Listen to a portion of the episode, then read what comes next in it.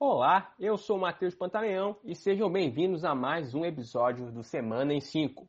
I Can't Breathe. Nos Estados Unidos, ex-policial Derek Chauvin foi condenado pela morte de George Floyd. A sentença do assassino será divulgada em junho. Apesar da condenação ser uma grande vitória, é muito importante ressaltar como até nesse momento a verdade não foi totalmente levada em consideração. O policial foi condenado por três acusações de homicídio que consistiam nos seguintes argumentos: causar a morte sem intenção, KKK, por meio de um ato perigoso sem consideração pela vida humana, negligência ao assumir o risco consciente de causar a morte de George Floyd e, pasmem, homicídio culposo. Ah, não.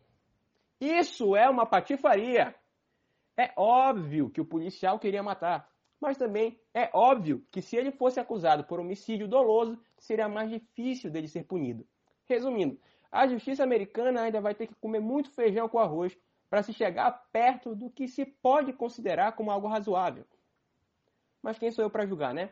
Afinal, a justiça aqui no Brasil está desnutrida. Quem mandou matar Marielle?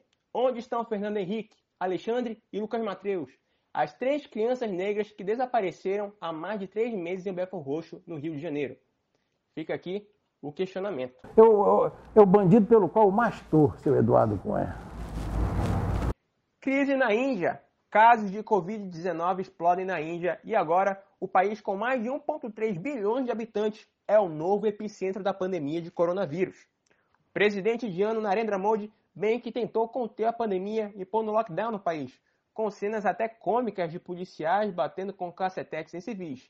Mas convenhamos que é muito difícil manter o pique quando seu país tem uma das piores estatísticas de saneamento básico do mundo e sua divisão de castas imbecil condena milhões de pessoas à miséria e à falta de dignidade básica para se sobreviver. É claro, eu estou falando da maioria delas, os Dalits, que são a base das castas na Índia.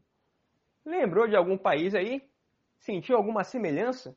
Pois é, é dele mesmo que a gente vai falar agora. Quem não tem teto de vidro, que atire a primeira pedra. Afinal, quem é o cara da casa de vidro? Hum, Kaká. Beijos. Segundo reportagem de Sérgio Ramalho para o jornal The Intercept, diálogos transcritos de grampos telefônicos sugerem que o presidente Jair Bolsonaro foi contactado por integrante da rede de proteção do ex-capitão do BOP, Adriano da Nóbrega, chefe da milícia e escritório do crime.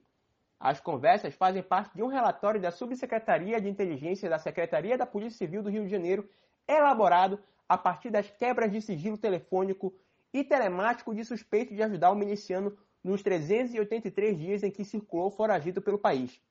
Segundo a reportagem, os milicianos teriam feito contato com um tal cara da Casa de Vidro. A Casa de Vidro seria uma referência ao Palácio da Alvorada, atual Cafofo do Jair. Outra possibilidade é que a Casa de Vidro seria o Palácio do Planalto, sede do Executivo. Então, meu amiguinho, repita aí comigo. Quem é o cara da Casa de Vidro? Tenho certeza que serei muito bem recebido, como sou em qualquer lugar do Brasil. Para fechar bonito, o cara da Casa de Vidro. Opa! O presidente Jair Bolsonaro oficializou também o fim do censo do Ibope.